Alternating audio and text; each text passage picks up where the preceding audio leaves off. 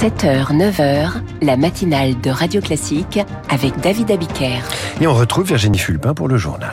62, 63, 64, l'impopulaire réforme des retraites entre en vigueur aujourd'hui. On va voir ce qui change exactement. Mesdames et messieurs les chefs d'établissement, Gabriel Attal a envoyé aux principaux et proviseurs la note de service promise au sujet de l'interdiction de la baya, le dialogue avant les sanctions. Si vous êtes propriétaire à Paris, d'accord, votre taxe foncière explose, mais vous pourrez compenser en louant votre appartement pendant les Jeux Olympiques. Et après ce journal, l'éditorial de Guillaume Tabar qui tire les leçons de l'initiative politique de Saint-Denis. C'était hier et dans la nuit de mercredi à jeudi. À 8h15, Jean-Paul Briguelli, l'auteur de La Fabrique du Crétin, nous parlera de l'école qu'il appelle de ses voeux dans son nouvel ouvrage. 8h30, les derniers jours de Prigogine dans la revue de presse d'Hervé Gattegno. Et enfin, nos esprits libres à 8h40. 1er septembre, c'est la pré-rentrée pour les enseignants. Et c'est la réforme des retraites qui entre en vigueur aujourd'hui. On arrive au bout du processus après trois mois de contestation dans la rue. Le recours au 49.3 et une promulgation dans la douleur en avril. Voilà le jour J pour cette réforme des retraites. Progressivement, l'âge légal de départ va passer de 62 à 64 ans. Zoé Pallier, qu'est-ce qui va changer concrètement aujourd'hui? Les premiers concernés sont les salariés nés entre le 1er septembre et le 31 décembre 1961 qui pouvaient liquider leur retraite à partir d'aujourd'hui. Ils doivent attendre trois mois supplémentaires. Chaque année, l'âge légal sera ainsi repoussé d'un trimestre pour atteindre 64 ans en 2030. Idem pour la durée minimale de cotisation portée à 43 ans d'ici 2027. Pas de changement en revanche si vous avez débuté une carrière tard et que vous deviez déjà attendre 67 ans pour partir sans décote. À l'inverse, ceux qui ont commencé à travailler plus tôt, les fameuses carrières longues, partent toujours avant les autres, à 60 ans par exemple, pour une entrée dans la vie active entre 16 et 18 ans. Autre changement majeur, la fin des régimes spéciaux pour les nouveaux entrants.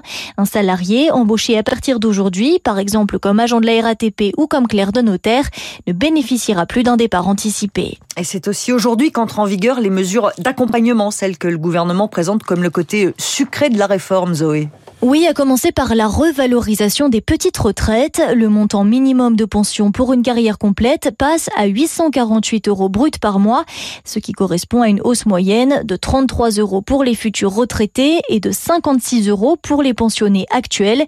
Mais il faut pour cela recalculer leurs droits. Cela prend plusieurs semaines. Certains devront donc attendre le printemps 2024. Deux autres sujets avaient cristallisé les débats. Celui des métiers pénibles, les salariés exposés à des facteurs de risque pourront désormais bénéficier d'un congé payé de reconversion.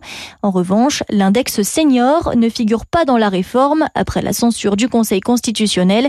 La question de l'emploi des plus de 55 ans est renvoyée aux négociations entre les partenaires sociaux.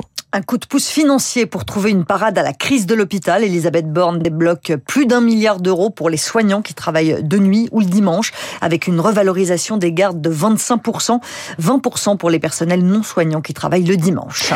1er septembre, c'est la pré-rentrée pour les enseignants. Cette fois, nous y sommes. Exactement. Dans quelques minutes, ils seront tous en salle des professeurs. Et au lycée professionnel de l'Argent-Sol à Orange, les enseignants ne seront pas seuls. Emmanuel Macron sera en visite en fin de matinée. C'est la première rentrée d'après réforme des lycées professionnels. L'exécutif veut voir les avancées. Un gros enjeu, un tiers des lycéens est inscrit en filière professionnelle. Gabriel Attal accompagne le président de la République ce matin. Après avoir fait ses devoirs hier, le ministre de l'Éducation nationale a envoyé aux 15 000 chefs d'établissement la note de service promise au sujet du port de l'abaya. Gabriel Attal prône la discussion avec les élèves qui arriveraient à l'école avec le vêtement désormais interdit, le dialogue avant d'envisager des sanctions. Est-ce que vous laissez vos vos enfants regarder des écrans le soir et jusqu'à quelle heure? En Chine, ce ne sont pas les parents qui décident, mais l'État. Pas plus de 40 minutes d'écran par jour pour les moins de 8 ans, 2 heures pour les 16-18 ans et un couvre-feu numérique pour tous entre 22h et 6h du matin. L'objectif est de combattre l'addiction croissante aux écrans. 24 millions de jeunes Chinois présenteraient une dépendance, Julie Droin. Manque de sommeil, troubles de l'attention, dépression, les effets néfastes des réseaux sociaux et d'Internet en général sont désormais bien connus à travers le monde. Mais la Chine est le premier pays à prendre des mesures aussi drastiques.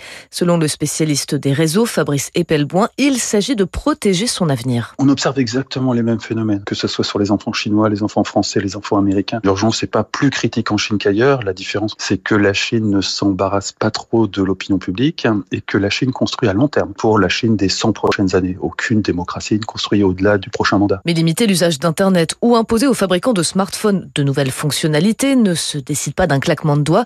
Aujourd'hui, seule la Chine en a vraiment les capacités. La Chine a construit son Internet pour être souverain et également pour préserver sa propre industrie numérique. C'est pratique, on contrôle du début à la fin. Ils ont totalement anticipé le fait qu'à un moment ou à un autre, il faudra contrôler de façon plus fine que juste la surveillance et le blocage les usages de leur population. Et ils sont en train de le mettre en place à un moment où nous, on est en train de se dire, tiens, ça serait bien d'interdire le porno aux mineurs et de s'apercevoir qu'on n'a pas les moyens techniques pour le faire. Et pour contrôler un peu plus sa population, la Chine a demandé aux entreprises de la tech de donner la priorité aux contenus numériques qui défendent les valeurs traditionnelles chinoises. Le couvre-feu numérique chinois expliqué par Julie Drouin pour Radio Classique. Ça fait peur quand même, hein, même s'il faut évidemment limiter les écrans pour les enfants. La métropole de Lyon teste la semaine de 4 jours. Comment attirer et fidéliser les, les agents de la ville quand 11% des postes sont actuellement vacants En leur proposant des week-ends de 3 jours, la métropole de Lyon a proposé à la moitié de ses salariés d'expérimenter la semaine de 4 jours.